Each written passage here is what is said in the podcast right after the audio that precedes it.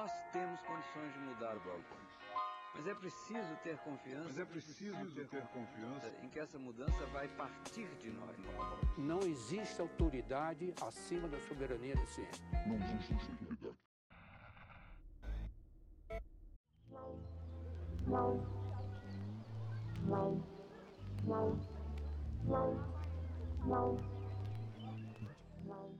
Então, para isso precisa ter esforço nosso aqui, enquanto estamos nesse momento de tranquilidade no aspecto de cobertura de imprensa, porque só fala de Covid, e ir passando a boiada, e mudando todo o regramento, e simplificando normas de IFAM, de Ministério da Agricultura, de Ministério do Meio Ambiente, de Ministério disso, de Ministério daquilo. Agora é a hora de unir esforços para dar de baseada a simplificação eh, de regulatório que nós precisamos, em todos os aspectos. E deixar a GU, o André não está aí, né?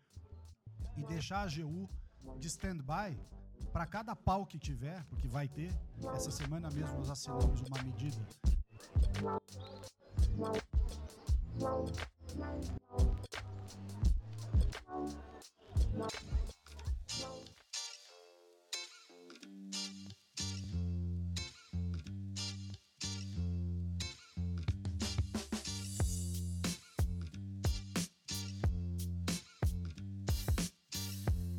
Bem-vindos a mais um episódio do Nós a Nutrição, um podcast sobre nutrição e seu contexto na vida contemporânea. Aqui quem fala é a Tayana.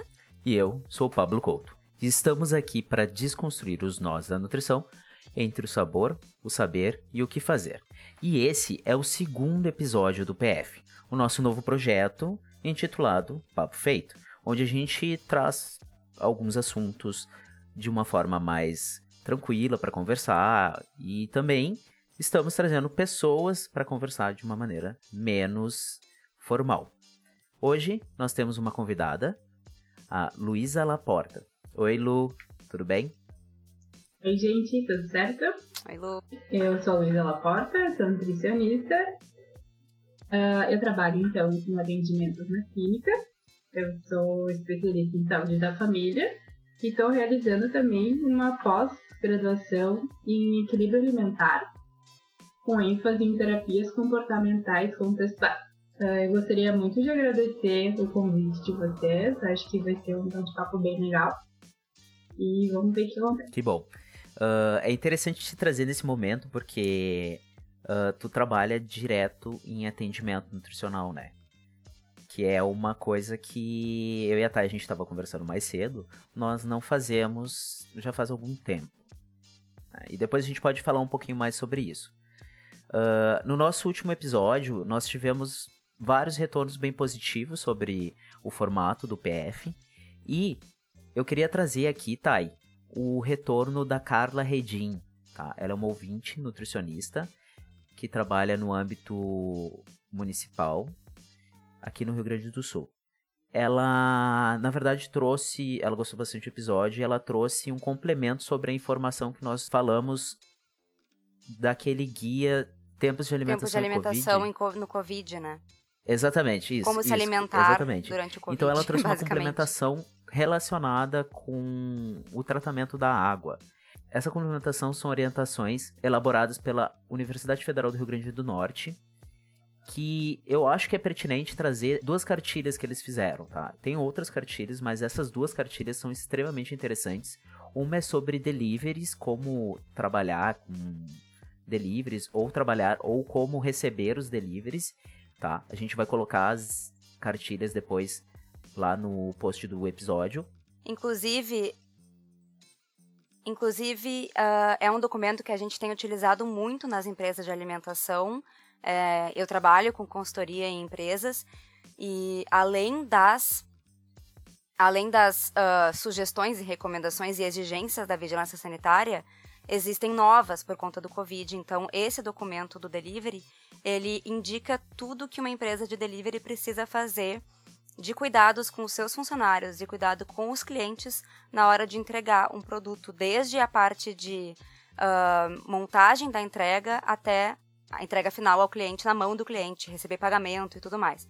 Então é bem interessante para empresas e para pessoas que estejam fazendo da uh, entrega uma forma de receita então estejam vendendo doces de casa, é bem importante para manter todo mundo bem seguro. É. E é um documento muito fácil de entender. Então ele é maravilhoso. Sim, ele é cheio de tópicos, daí tem assim orientações para entregador, uh, o que fazer, orientações para o estabelecimento. Então ele é bem elucidativo e pode servir de tirar dúvidas para várias pessoas.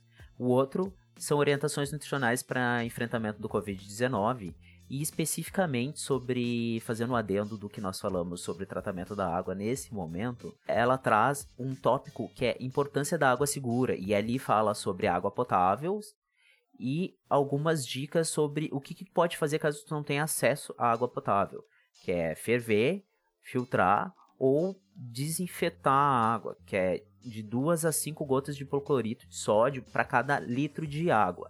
Esse documento é da Universidade Federal do Rio Grande do Norte, tá? Ele está disponível na internet, se vocês colocarem no Google, vão encontrar com facilidade. Ou também vocês podem procurar lá no nosso post que a gente vai colocar junto para vocês baixarem ele para terem mais essa informação para completar todas essas questões relacionadas ao episódio anterior. Então eu queria agradecer a quem entrou em contato conosco. Uh, a gente gosta disso. A gente gosta quando vocês conversam conosco, é um estímulo a mais. Então conversem, deem dicas, conversem sobre possíveis assuntos ou mesmo correções que a gente vai trazer para cá. E é isso aí. É sempre bom retornos, né? É sempre bom retornos. Eles sempre adicionam coisas. Exatamente. É muito bom. Eu adoro quando as pessoas conversam com a gente. Volta e meio eu entro uh, no Nós da Nutrição e vejo que tem alguém conversando, e daí a gente. A Thay principalmente faz isso, né, Thay? Sim, lá no Insta as pessoas mandam muitas coisas, além de sugestão de assunto e complementos, assim. É muito bom, né? Porque a gente basicamente traz atualizações e a gente nem sempre pega tudo que tem por aí. E as pessoas têm vivências diferentes e, consequentemente, informações diferentes. Então, é muito legal quando as pessoas se envolvem, nos mandam e não fiquem com receio, com nada, porque o negócio é isso aí. A gente é um projeto independente, a gente faz como mudar e ter vocês com a gente é o nosso objetivo. Exatamente. Então, uh, nesse papo feito, a gente vai abordar algumas coisas que nós já conversamos no papo feito anterior. Entretanto, não especificamente as questões relacionadas a um guia específico ou alguma coisa. Na verdade, são notícias no entorno da alimentação, nutrição e segurança alimentar e nutricional. A gente trouxe então várias notícias relacionadas à alimentação nesse momento, que foram surgindo ao longo é, do episódio anterior até agora, do que, que a gente encontrou por aí, uh, que a gente vai comentar, mas primeiro eu queria trazer a realidade da Lu. Uma das coisas que eu tenho é, curiosidade e dúvida, inclusive, é como é que tá o teu trabalho, que hoje é atendimento para as pessoas, como é que tá nessa realidade que a gente está vivendo. Então, a partir daquela permissão do nosso conselho, né, que se torna possível, as, inclusive, a primeira consulta de avaliação é, de forma online, isso facilitou muitas coisas, né? Pessoas, por exemplo, que eu tenho visto, é, que não moram no Rio Grande do Sul, mas que têm muito interesse em consultar com a Nutri, estão tendo essa oportunidade. Né? O que a gente observa é que, de certa forma, alguns parâmetros mais físicos né, da avaliação física se perdem. Mas, de certa forma, quando a gente trabalha com questões de comportamento alimentar, com questões mais relacionadas a um contexto de vida da pessoa, uh, isso não se torna é, prejudicial, né? Por outro lado, a gente está tendo nesse momento de isolamento, né? Que é uma condição que mudou totalmente a rotina das pessoas. A gente está tendo maior é, disponibilidade de tempo, né? Tempo para encarar as nossas fraquezas, tempo para encarar uh, o nosso modo de ser, né? Tanto as coisas positivas quanto as negativas. Está tendo bastante tempo para cozinhar, então, de certa forma, uh, aquelas pessoas que já não conseguiam lidar muito bem com, essa, com essas situações, por exemplo, problemas, ansiedade, nesse momento elas estão vendo isso mais de frente, né? Porque elas não têm para onde fugir. Muitas vezes a gente aprende durante a vida que conversar é uma forma de aliviar os sentimentos, é, receber um abraço e que são coisas que a gente não está podendo ter agora. Então, com tudo isso, essa resolução ela facilitou bastante os atendimentos, né? Pela questão financeira, alguns pacientes tiveram que parar com o atendimento, mas com a ideia de é, em outro momento retomar, né? Mas de certa forma a gente também observa é, o quanto que também é necessário manter um acompanhamento com algum profissional da saúde, né? E dessa maneira, então, né? Uh, outra coisa que acontece bastante nesse período e que a Nutri muitas vezes ela é alvo para conversar algumas coisas assim é, em relação ao TED, né? Não sei se vocês se sentiram entediados nesse momento.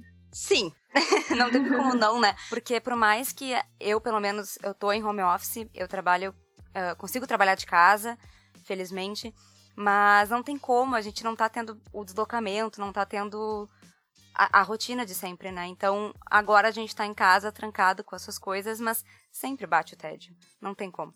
E a alimentação toda muda, né? Porque muda o horário que tu acorda, que tu vai dormir, que tu faz o almoço, tu não tem mais algumas pessoas que têm horário de almoço específico meio-dia, agora podem almoçar uma se tiverem fome só uma, né? Então isso é muito legal, é muito libertador, mas ao mesmo tempo muda tanto que é um pouco apavorante, né? E pode ser bem entediante também. Bem isso, tá? Uh, toda essa mudança ela traz é, uma variação muito forte, assim, né? Imagina, antes tu almoçava correndo, agora tu pode almoçar a hora que tu quiser. Isso é conflitante se tu não tem muita noção ou até mesmo consciência, né, da maneira como tu te alimenta. Então, algo que também é, é bastante comum nesses momentos de tédio é as pessoas usarem a culinária, né, para preencher esse momento. Ah, eu vou cozinhar um bolo que minha avó me ensinou, enfim. Então, isso é algo bastante legal, né? Eu tenho pacientes que estão aflorando cada vez mais assim, o seu gosto pela culinária, pedindo receitas, então isso é muito legal. É, uh, por exemplo, para mim, uh, não tem, eu não tenho uma relação com tédio, assim, porque eu sempre tenho alguma coisa para fazer em casa.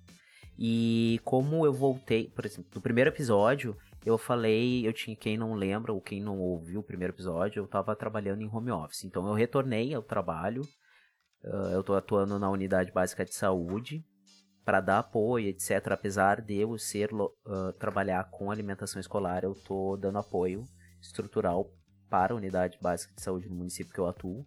Então eu tô durante uma parte da semana ativo, bem ativo.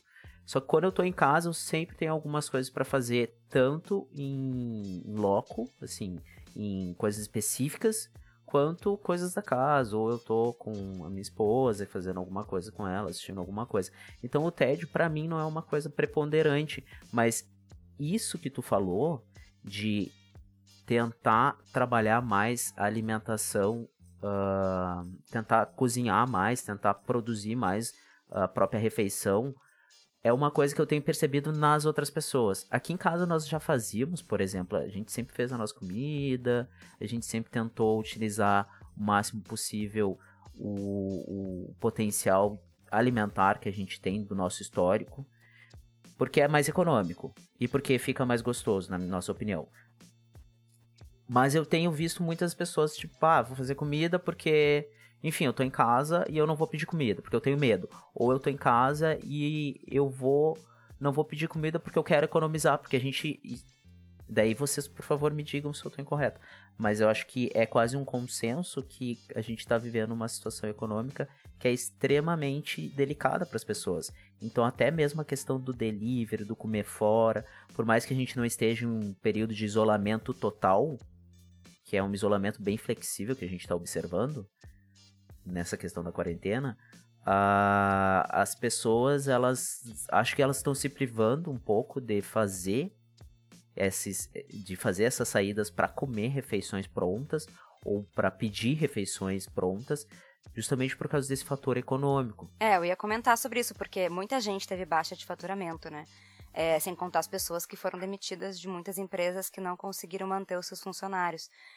Então, desde pessoas que não, que uh, infelizmente foram demitidas, até pessoas que diminuíram a sua, o seu faturamento por serem autônomos ou, por terem pequenas empresas que não conseguiram se manter, enfim, a gente tem muita gente economizando o máximo possível, né? Aqui em casa é uma realidade, então a gente tem cozinhado cada vez mais uh, de forma criativa, porque trabalhar com o que tem e o que está disponível, o que está mais na safra, o que está mais barato. E, inclusive, eu que não me metia muito na, na cozinha aqui de casa, comecei a, a ver uh, receitas que fossem, que fossem práticas, mas que levassem aquilo que a gente já tem. Que não fossem muito complexas e, e caras, assim. Para manter uma alimentação saudável e o mais economicamente baixa possível. Tem uma nutricionista que é a Rita Lobo, né? Vocês conhecem? Claro. ela, ela tem feito umas, umas atividades bem interessantes nas redes sociais dela, que é justamente voltado para estimular as pessoas a cozinharem, ensinando as pessoas a cozinharem, preparações nessa ideia que tu tá falando aí, tá? Tipo, é as coisas que eu tenho aqui, eu vou improvisando, vou fazendo uma refeição e eu nunca assisti um, mas eu fiquei sabendo que é muito legal, muito bacana, que tá dando um, uma repercussão interessante. Ela já era uma figura bem conceituada, né? Sim. Eu acho que agora ela conseguiu uh, cativar pessoas justamente que se encontram nessa situação, pessoas que nunca cozinharam ou não tiveram experiências, estão tendo que de alguma forma se alocar. Mas eu fico pensando também, sabe, o quanto que essa questão de estar em quarentena uh, ah, para algumas pessoas que têm uma que tem um, um, que estão fragilizadas psicologicamente, o quanto que a ansiedade delas não tá mexendo com a alimentação. Então, eu gostaria de comentar duas coisas sobre isso, né? Acho que esse papel da Rita Lobo, ele é extremamente importante, né? Porque a gente tá pegando uma condição do nosso contexto atual, né? Que não é uma fartura de alimentos. A gente, então, tem essa recomendação também de comprar os alimentos da safra, porque eles são, de certa forma, além de mais nutritivos, né? Eles têm um preço mais em conta. E também usando coisas que são comuns na nossa rotina, né? O que, que me adianta inventar uma receita ou alguma chefe, alguém, é, postar uma receita que precisa de ingredientes que eu não vou ter acesso. Isso se torna também frustrante, né? Imagina tu ver um prato lindo e tu não pode fazer. E isso tem tudo a ver com o guia alimentar da população brasileira, né? Que é de tu tá cozinhando, né? Acho que a recomendação não é uma recomendação, mas é uma sugestão bem interessante de trazer a família para esse momento de preparação, né? Pegar as crianças, colocar todo mundo para fazer o prato, fazer um bolo, pegar uma receita de família. Então isso tudo é muito agregante à saúde. E tem esse contraponto, Pablo, que ele é importante, né? O quanto uh, essa sensação de ansiedade, né, de descontrole, porque inicialmente, não sei se vocês recordam, mas as pessoas elas estavam indo no mercado comprar uma quantidade enorme de comida, né, fazer Sim. estoque. E para quem tem uma questão de ansiedade, compulsão alimentar, como será que é ter um estoque de comida em casa? Será que isso pode gerar um gatilho para alguma situação ruim para ela, né? Como é que ela vai lidar com as emoções dela? Se ela tem que ficar dentro de casa, né? Isso são questões que são muito atuais, né? E que a saúde mental daqui para frente ela tem que ser mais ainda valorizada, né? Justamente o que tu comentou uh, dessa hoje em dia dessa facilidade de aproximar profissionais de pessoas, né?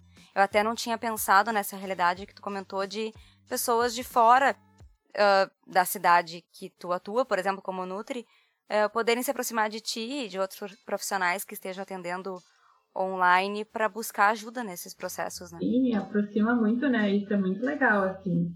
Sou pessoas de outros países também, não é o meu caso, né? Mas eu conheço Nutris que estão atendendo pessoas brasileiras, né, no caso, mas que moram em outros países e sempre quiseram ser atendidas por elas. Então isso aproxima bastante, isso é bem legal. E como é que foi para ti? Teve aumento de demanda ou chegaram pessoas novas em ti Quais são as maiores procuras, assim, por atendimento online de nutricionista? É, então, como a minha abordagem, ela é bastante voltada para comportamento alimentar, as minhas demandas geralmente circulam por aí, né? Mas o que eu pude observar enquanto Nutri foi uma queda nos atendimentos, né? Por pessoas não se sentirem confortáveis com o atendimento online, mas ao mesmo tempo eu volto para a saúde mental, né? Eu tenho amigas psicólogas que elas me disseram que a demanda para elas aumentou. Então a gente percebe que a saúde mental, para quem está isolado dentro de casa, com as sensações todas borbulhando, é, a psico ainda chama mais atenção, né? O que, que tu ia comentar, Pablo? Não, assim, eu fico pensando, sabe? Uh, esse é um momento de grande reflexão para várias pessoas. E eu fico pensando o quanto que esses aspectos econômicos que são relacionados à segurança alimentar, mais especificamente à fome, vão afetar essas questões relacionadas à ansiedade. Por exemplo, a gente sabe que a gente está vivendo e vai viver ainda mais uma grande onda de desemprego. E é ponto, assim, porque, enfim, as empresas estão fechando. Acho que a, a TAI que trabalha direto com empresas, talvez tenha alguns números para trazer para nós, de empresas que, pessoais, assim, de como isso está afetando o empreendedorismo. Mas a própria ONU já admitiu que a crise do coronavírus vai aumentar a situação de insegurança alimentar das pessoas. Então eu fico pensando, as pessoas estão com medo. Elas, né, elas estão em uma situação de pânico muitas vezes, estão se sentindo ansiosas e mesmo assim elas estão em uma grande situação de insegurança alimentar. Nesses momentos eu acabo, acabo vendo um território muito amplo para o crescimento de alimentos industrializados, sabe, hiperpalatáveis, uh, para alimentos de baixo teor nutricional, de baixa qualidade nutricional, enfim. Isso é um gancho já para uma coisa que a gente ia trazer, que é a questão das doações dos alimentos. Muitas empresas hoje em dia estão doando alimentos para pessoas que estão em vulnerabilidade social.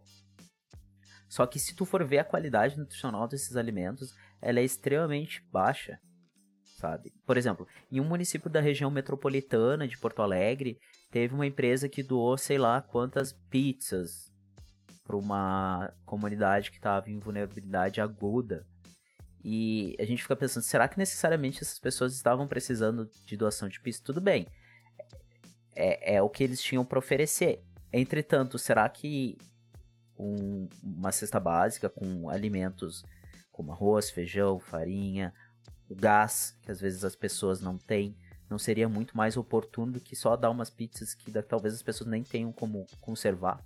É, tem vários lados dessa dessa questão que tu trouxe, assim, eu fui minha cabeça foi borbulhando de coisas para comentar. é, é difícil hoje em dia manter, para pessoas de vulnerabilidade, de manter a qualidade e a quantidade já é uma coisa difícil, né? E hoje, mais ainda. Então, sim, é legal, porque ao mesmo tempo está alimentando muitas pessoas. É, mesmo sendo pizza de uma empresa, por exemplo, ou a gente viu muito hambúrguer também, né? Uh, por outro lado, que bom que algumas empresas que não são muito grandes, que são pequenas, que são médias empresas, estão conseguindo fazer ações desse tipo e têm tido olhar para esse, esse tipo de ação, porque não é muito comum, né? Uh, nas empresas a gente vê essa, esse altruísmo, ainda mais agora com a baixa de faturamento. Uh, e o outro lado que é uh, empresas que acabam utilizando disso como marketing, assim, que não deixa de ser uma forma de ajudar, o que é muito legal, mas às vezes isso que tu comentou, Pablo, o valor daquela pizza para a empresa poderia ser revertido na compra de cestas básicas e mandar para as pessoas, mas talvez a divulgação da minha pizza seja também bem importante para mim. Então, tem esse lado do empreendedorismo, dessa divulgação atrelada ao, ao, ao, ao altruísmo, enfim, de se promover, né? É, mas ao mesmo tempo, eu acho que na balança do que é positivo e negativo, eu ainda acho muito bom que empresas possam fazer isso, né? Possam fazer o que elas podem fazer, basicamente. Eu fiquei pensando sobre isso também enquanto vocês falavam e o quanto não é um benefício mascarado, né? Porque, de fato, poderia usar esse dinheiro com cestas básicas, mas o meu nome vai estar na caixa da pizza que eu vou mandar. Então, marketing interesseiro, né? E ao mesmo tempo deve ter sido interessante para pessoas que talvez não tenham acesso à pizza o tempo inteiro receber uma pizza, né? Porque tem o seu valor emocional na coisa, assim, no, no prazer da alimentação, assim. Então, tem muitos lados desse, dessa discussão, né? Uma é. experiência prazerosa, né? É, mas é que tem questões relacionadas à culturalidade da alimentação, né? Uh, e também o quanto que essas pessoas, quanto que a pessoa vai estar tá em vulnerabilidade. Porque apesar de, dessa, desse simbolismo do lanche, da pizza, ele ser uma questão relacionada ao entretenimento do indivíduo, enquanto comer um lanche pode trazer uma festa, isso também está relacionado a essa questão de, de, do comer hedônico, né? Que o cara vai ficar lá, bah, essa comida ela tem uma relação festiva. Eu acho que, que, que o, em uma situação de pandemia, a alimentação adequada deveria ser sempre uma alimentação menos industrializada possível, sabe? Ainda mais em pessoas que estão em vulnerabilidade. Porque se nós pararmos para pensar, gente, essa campanha de doação, como por exemplo a gente teve no governo do, a gente está tendo no governo do João Dória várias campanhas de doação de empresas que têm alimentos tipo mega alimentos industrializados, ultraprocessados, e as pessoas só estão se alimentando disso, por consequência. E daí a gente volta para a questão do guia alimentar para a população brasileira. Uh, e também volta para as questões relacionadas à segurança alimentar. E daí já chega toda essa questão relacionada. Ó, muita relação, né, também, meu Deus do céu. É, e também já chega toda essa relação à ansiedade. Será que, tipo, essas será que as pessoas estão se hiperalimentando em uma situação que é extremamente hiper uh, ansiolítica não sei se esse seria o termo correto, ansiolítica? Ou ansiolítica é uma coisa que dá sono? Eu não lembro, gente. Uma coisa que produz ansiedade. É, é de produzir ansiedade. É produz ansiedade? Até onde eu sei. É. Até sim, tem os anti-ansiolíticos, né? Só um pouquinho, deixa eu ver no Google. Google, calma. Ansiolíticos são drogas sintéticas ou não utilizados para diminuir a ansiedade. É isso é que eu, que eu tava lembrando, porque álcool é ansiolítico, então diminui a ansiedade. então o que, que é a coisa isso. que causa ansiedade? Pró-ansiedade. tá, só vou fazer um fechamento. Uh, então, esses essa situação que é pró-ansiedade, que causa ansiedade nas pessoas, que é a pandemia, a pandemia eu ter que sair na rua com medo de ficar doente porque eu perdi meu emprego, porque eu tô numa situação que, que sei lá, as pessoas estão tipo, tá, o Brasil tá um caos, e daí fica essa questão de que eu vou receber uma doação de uma comida que é hiperpalatável e não sei, sabe? Eu acho que é, é extremamente delicado, assim. Eu acabo considerando que talvez a, a ação que nós tenhamos de maior segurança alimentar e nutricional hoje no Brasil acaba sendo só o PNAE. Que daí a gente já vai. Daqui a, a gente vai falar daqui a pouco sobre as questões relacionadas ao PNAE nesse momento de Covid, que tem várias coisas que aconteceram por aí. Pablo, o que é o PNAE? Ai. Então, o PNAE, ele é a Política Nacional de Alimentação Escolar, tão linda, maravilhosa, que a gente tem no nosso coração. Isso. a gente fala muita sigla, e eu tô o tempo inteiro muito... tentando não falar sigla. Muito obrigado. É, Luiz, é pra tu entender. Oi, Lu. É, um fato, agora não tem nada a ver com PNAE, desculpem, mas não um sei, fato curioso da clínica é que quando surgiu essa questão do corona, uh, talvez vocês tenham visto também, mas todas as pessoas estavam em busca de alimentos que fossem promotores de uma imunidade saudável. Super, super.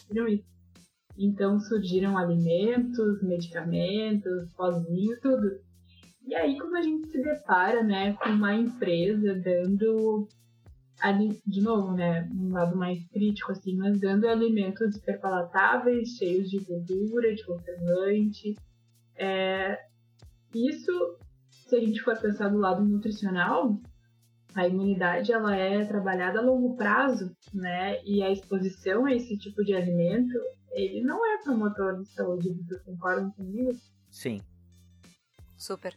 Então, de certa forma, sim, é um prazer momentâneo, vai ser algo legal para a pessoa, mas pensando em segurança alimentar, essa atitude, ela não é promotora de saúde, né? Ela está promovendo um bem-estar momentâneo, mas a longo prazo isso a gente não sabe o que pode acontecer.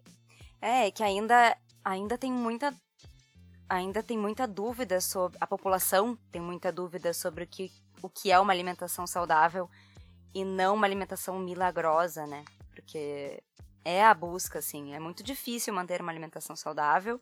é, de acordo com as pessoas, porque se tem muita notícia falsa sobre o que, que uh, realmente faz bem, que são as coisas super montadas para isso, com um marketing super é, voltado para milagres, quando na verdade é uma alimentação bem em natura do que tu tem acesso e cozinhar em casa, mas é, ainda assim as pessoas veem isso apenas essas atitudes de doação de alimentos hiperpalatáveis apenas como uma coisa muito legal e não levam para esse lado, né? Eu acho que esse questionamento parte muito mais de nós que estamos nesse contexto de, de nutrição, assim.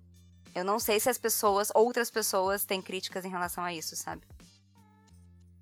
Uh, então, tá, eu não sei até que ponto as pessoas, uh, todas elas, né, eu acredito que algumas pessoas elas tenham um ponto de vista um pouco diferente, né? Algumas elas têm uma visão bastante relacionada com a ideia das dietas, né? Que as dietas elas têm uma venda, elas têm um marketing que diz faça isso a curto prazo e você terá aquele resultado né? Então tu faz uma restrição por um curto tempo, eh, não vai ser assim algo prazeroso de fazer, talvez seja, depende de cada um, mas vai ter o um resultado a longo prazo, a curto prazo.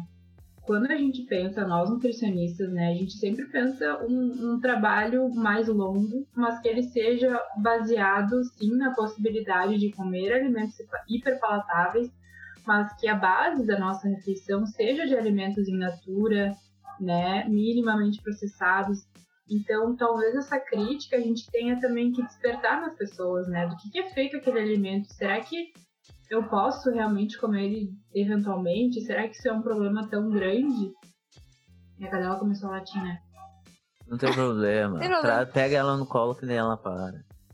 Faz carinho, faz carinho nela. Não tem problema. Às vezes eu gravo com a Fro no meu colo, ela é muito gostosinha, fofinha. Ah, ela é muito lindinha. Muito. É a minha é muito gorda, não dá. Ai, meu Deus. Segue. Uh, isso tudo, gurias, isso tudo. Ah, agora puxei muito um gauchês, né? Dá, gurias. Dá, gurias. Dá, gurias. Isso tudo, tipo. É. Uh, gurias, isso tudo fez eu lembrar de uma coisa que eu queria indicar aqui no podcast, que é um episódio de podcast, outro podcast, do pessoal do Joio do Trigo, tá?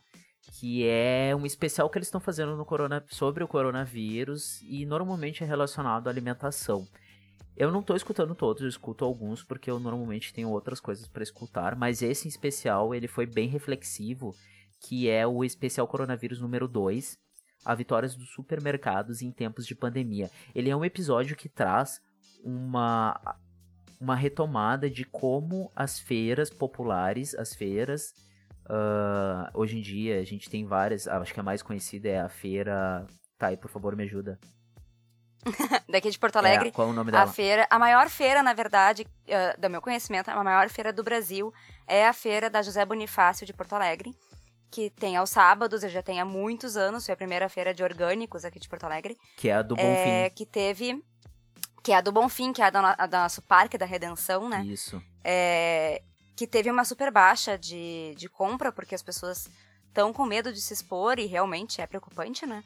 Então as feiras têm tido muito. Uh, têm tido baixa compra das pessoas. Inclusive, as feiras, inclusive essa que eu comentei, começaram a fazer entrega, coisa que não era uma realidade para pequenos produtores de orgânicos. Deram um jeito para fazer entrega para continuar vendendo e fornecendo alimentos uh, saudáveis para as pessoas, né? Saudáveis e seguros para as pessoas. É, e alimentos de agricultores. Né? Exato. Que é uma coisa pra que. continuar uma economia, né? Exatamente, que é uma economia solidária. Que é uma coisa que eles trazem que eu não, não tinha pensado ainda em todas essas questões relacionadas aos atacarejos que eles chamam. São grandes atacados que nós temos. Que... E daí aqui no Rio Grande do Sul a gente tem alguns ali em Porto Alegre, tem ali em Sapucaia também mas são mercados de grande estrutura e de grande venda que acabam vendendo para outros pequenos mercados e como esses mercados conseguiram um espaço nunca antes visto agora com a pandemia. A gente pode pensar em qualquer hipermercado ou qualquer mercado e ele certamente vai ter mais procura do que uma feira hoje em dia. Não que os mercados sejam mais seguros, mas as pessoas se Isso, sentem mais seguras. Porque, por exemplo, É. uma perspectiva particular, tá? Eu já fui em dif- diferentes mercados da região nesse período que a gente começou o, o- a quarentena. Em alguns eu vi ah, norma- ah, tentativas de coibir a disseminação do coronavírus, muito exitosas. Em outras era basicamente um paliativo, simplesmente para dizer que estava tentando seguir as normativas municipais para o controle do coronavírus. Coisa que as feiras elas estão seguindo. É, eu ia comentar isso, assim, também de uma perspectiva pessoal. Aqui em casa a gente sempre frequentou as feiras, principalmente essa que eu comentei, da, do Bonfim. E desde o início a gente viu su- supermercados que realmente estavam fazendo todos os cuidados, outros supermercados que não estavam fazendo todos os cuidados, mas que a percepção das pessoas é de que o supermercado é mais seguro, né? Quando, assim, a- as feiras estão fazendo todas as, as sugestões, então, é, mantendo afastadas, os feirantes todos com máscara. É, outra coisa que eles têm feito é que só eles mexem no produto, então tu pede a uma distância de um metro o que tu quer. Eles pesam, eles embalam, eles te entregam. Nossa, fantástico. Então as pessoas não ficam manipulando coisas, enquanto que no supermercado, por exemplo, na parte de hortaliças, legumes, verduras, as pessoas continuam tocando em todas as frutas, se servindo elas mesmas, né? Então, e também, por outro lado, como as feiras têm menos pessoas indo, é, menos possíveis contágios, né? Enquanto que os supermercados estão cheios o tempo todo. Então, as feiras têm sido uma boa solução, mas não são enxergadas por todos, por todos como uma boa solução. Então, então incentivo muito as pessoas procurarem pelas feiras nesse tempo. Elas estão precisando, elas estão mantendo. Procure, claro, informações das feiras na sua cidade e de quais estão fazendo as, as recomendações, né? Mas é, nas que a gente foi aqui de Porto Alegre, todas que a gente frequentou, é, tudo está sendo muito bem feito. Então se informe e continue indo à feira. É a mesma exposição que tu tem, ou às vezes é até melhor, do que no supermercado. É isso que eu queria falar, Thay. Na verdade, não é a mesma exposição. A gente teve alguns estudos ah, mostrando que em ambientes fechados, a proliferação do coronavírus ele é muito maior. As perfeito. feiras em si, elas seriam muito mais seguras, ainda mais com esses métodos de, de, de mitigação que tu tá falando, que os feirantes estão tomando, sabe? Ah, o que a gente Ah, tem na. perfeito. É, o que, perfeito. O que a gente teria, então, em última instância, seria os agricultores recebendo pouco, porque eles acabam tendo que vender para os atravessadores, e se obrigando a vender por preços baratos e tendo uma situação econômica cada vez mais debilitada, porque se eles não conseguem vender nas feiras, os agricultores que estavam vendendo nas feiras, eles vão ter que se sujeitar ao preço do atravessador, porque eles vão ter que escoar o produto deles. Ou a gente vai ter algumas situações muito fortuitas, como por exemplo, ah, algumas doações. Vários agricultores fizeram né, doações para as pessoas em situação de vulnerabilidade, que é um troço excelente, que a gente vai ter uma alimentação, a gente vai ter alimentos sendo doados de extrema qualidade, que é o contrário do que a gente estava falando antes, sabe? No meu ponto de vista, particularmente.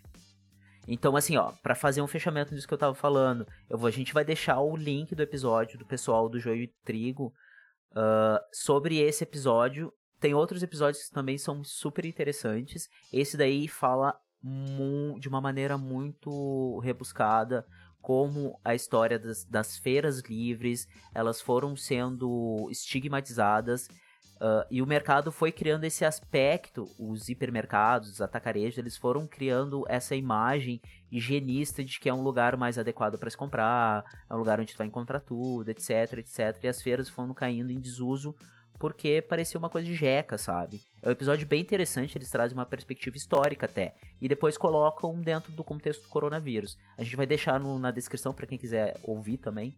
E fica aí essa indicação. Em relação ainda às feiras, uma coisa que a gente tem notado, inclusive, normalmente, né, Lu, as Nutris recomendam que as pessoas façam listas do que elas querem comprar quando elas forem sair. Isso tanto por questão de comportamento, de até a Lu pode falar melhor que eu do que isso, o quão importante é fazer lista na hora de comprar, mas agora é muito importante para tu fazer o teu caminho fora de casa ser o mais curto possível. Então, tu já ir procurando exatamente o que tu precisa. E a gente tem visto muitas feiras fazendo uh, listas em que tu pode já reservar o que tu quer e tu só retira no local. Então, eu vejo, pelo menos na minha vivência pessoal, as pessoas que vão na feira em volta de mim, elas falam quão importante é naquele um dia em que tu faz uma saída de casa, né, se expondo o mínimo possível, sair para ir até a feira, que é ao ar livre, que tem essa questão que tu comentou, Pablo, de maior segurança, uh, pegar aí um mínimo de sol e ainda pegar as compras com todo o cuidado e customização que a feira pode te trazer, coisa que o supermercado não consegue. Então, abrir os olhos para isso é muito importante. Também porque está relacionado com uma notícia que eu vou trazer depois sobre agrotóxicos. É, que as feiras, felizmente, nos, não nos uh, expõem para agrotóxicos. Então, mantém ainda mais a nossa imunidade e a nossa saúde. E já relacionado com isso, feira, supermercado e, e onde comprar as suas frutas, hortaliças e verduras, que justamente fazem parte, devem fazer parte da base da alimentação e trazem saúde e imunidade, né? Uh, nós temos duas notícias preocupantes que vieram agora em, em abril e em maio, é, durante a quarentena uh, do nosso governo. A primeira, que em abril os governadores estaduais renovaram a isenção fiscal de agrotóxicos. O que, que isso significa? São governos estaduais que deixam de arrecadar muito dinheiro das empresas que produzem e disponibilizam agrotóxicos no Brasil. Uh, de acordo com a Abrasco, isso seria mais ou menos 6 bilhões de reais por ano.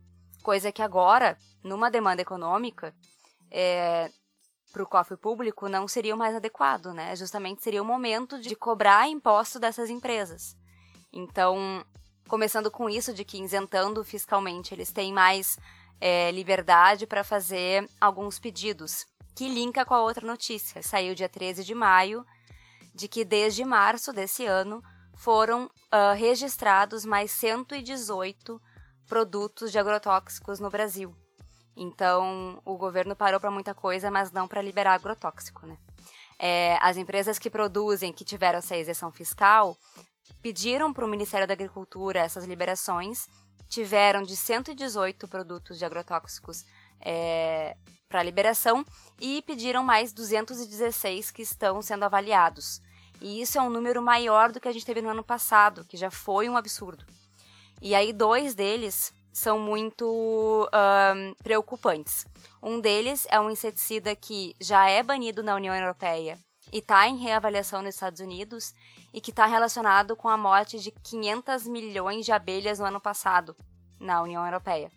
É, por isso foi banido. E aqui no Brasil ele foi liberado nesses meses. E o outro é também um inseticida banido nos Estados Unidos e na União Europeia, porque ele tem uma relação direta do uso do produto com má formação no cérebro de bebês. E esses dois agrotóxicos foram liberados enquanto falávamos sobre saúde, cuidado e segurança das pessoas em épocas de Covid. Na verdade, tá, eu ia até comentar, isso vai bem contra ao perfil político, estratégico do Ricardo Salles, que é o ministro do Meio Ambiente, e também da gestão dele, né? que é o aumento da, do desmatamento na Amazônia, aumento da grilagem, o aumento do, dos pastos lá para o dono de gado, aquela coisa que está crescendo cada vez mais. Então, isso está muito de acordo com o governo atual vigente, que é essa liberação desenfreada do agronegócio. Né? Então, a, além da gente morrer pelo coronavírus, a gente vai morrer envenenado. É, e que talvez eles estejam, inclusive, aproveitando esse momento em que as notícias estão focadas em corona para fazer liberações como essa, né? Que são preocupantes, mas que em épocas de Covid talvez estejam é, menos nas, em menor prioridade na cabeça das pessoas, né? Quando é, na verdade e... é bem preocupante. É, que bom que tu falou isso. Isso fez eu lembrar de uma coisa que é bem interessante, que é um canal, tá? Uh, pro Telegram, que se chama De Olho nos Ruralistas ele é como se fosse um bot que lança uh, sempre um apanhado de notícias específicas sobre coisas relacionadas ao, aos caras que são pró-ruralista. Quando tem alguma coisa pró-ruralista, ele lança lá para as pessoas ficarem de olho e não perderem de foco o cuidado e a atenção que tem que dar para essas questões estratégicas de segurança alimentar e nutricional voltadas ao, ao agronegócio, né, ao, agro, ao agrobusiness. Uh, deve ter de olho nos ruralistas para outros canais, como por exemplo bot no Messenger do Facebook ou no Twitter. Procurem aí, é bem interessante assim para seguir, para ficar sempre atento ao que está acontecendo e fazer pressão política, né?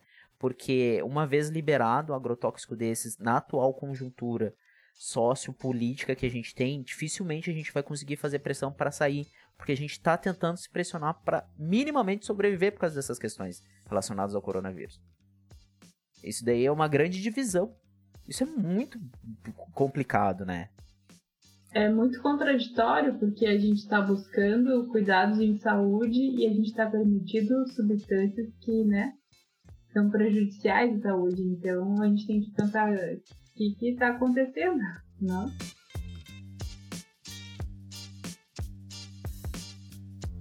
É, falando de documentos e coisas que podem auxiliar a gente nesse momento, o Fórum Brasileiro de Soberania e Segurança Alimentar e Nutricional, junto com a campanha pelo direito à educação e o Movimento Sem Terra, uh, eles elaboraram um guia chamado Alimentação Escolar no contexto da pandemia do Covid. A gente vai deixar linkado no nosso site também para quem quiser.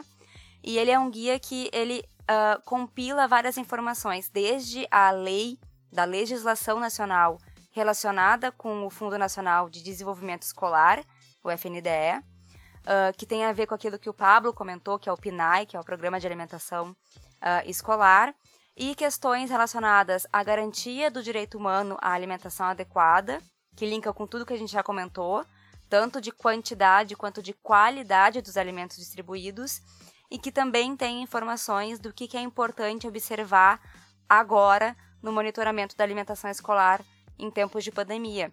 Além do que já era observado, o que, que tem que ser cuidado na alimentação escolar é, durante o Covid. Tá, e que bom que tu falou do PNAE, tá? porque a gente teve uma alteração bem relevante agora nos últimos dias, além dessa questão de que o PNAE ele está estruturado para atender as crianças da alimentação escolar durante a, a pandemia. Tá? Elas, as crianças vão receber alimentação escolar per, por forma de kit. O que eu observei é que cada município está estruturando de uma forma, cada, cada Estado está estruturando de uma forma. Inclusive, a gente tem algumas ações que não estão muito legais, como, por exemplo, uh, a inserção de carne enlatada, salsicha enlatada, Nossa.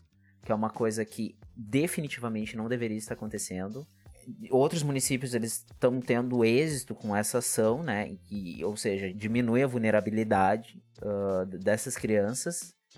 E agora saiu uma alteração uh, publicado pelo FNDE no dia 12 de maio, que estabelece que deve ser aumentada a oferta de frutas e hortaliças e alimentos ricos em ferro devem ser oferecidos no mínimo quatro vezes por semana, tá?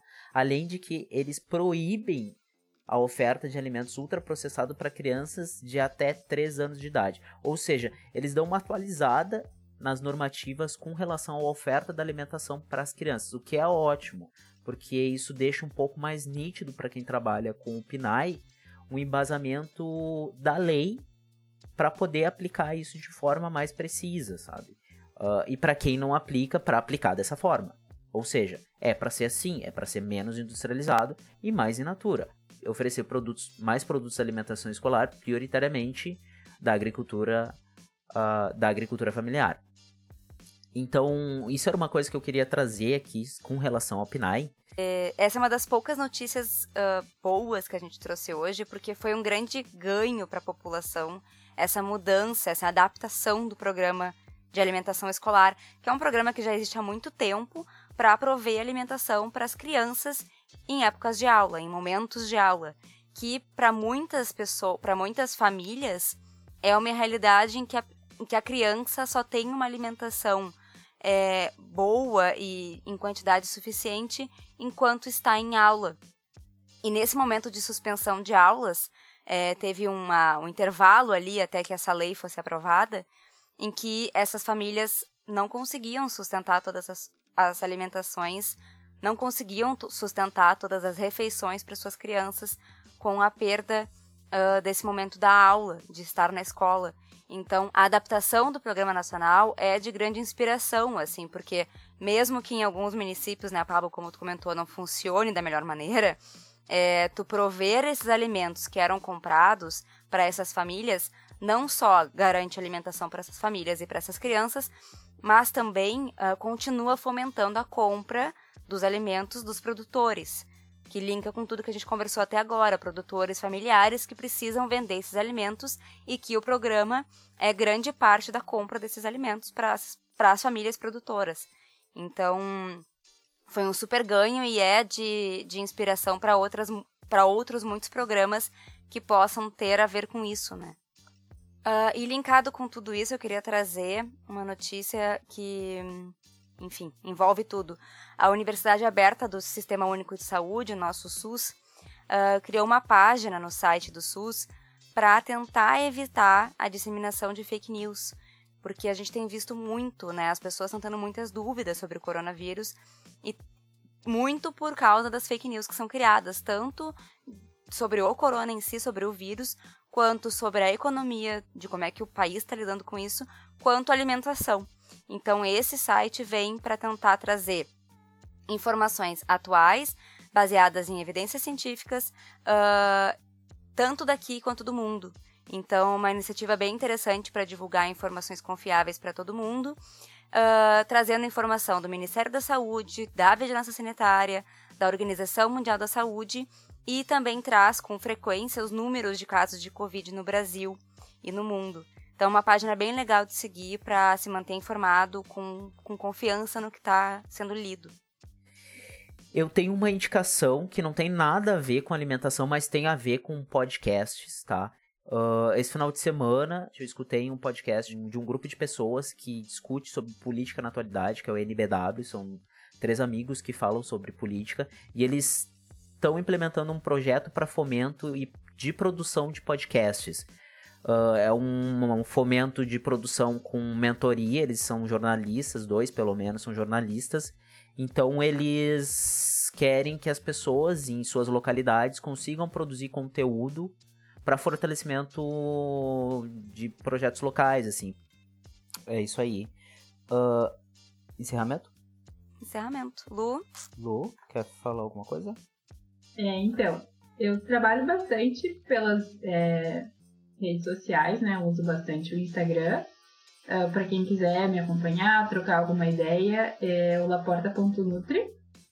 Uh, e assim, gente, eu acredito que nesse momento de isolamento, eu não sei, pessoal, se seria bem a situação, mas eu gostaria de falar algumas coisas, assim, né?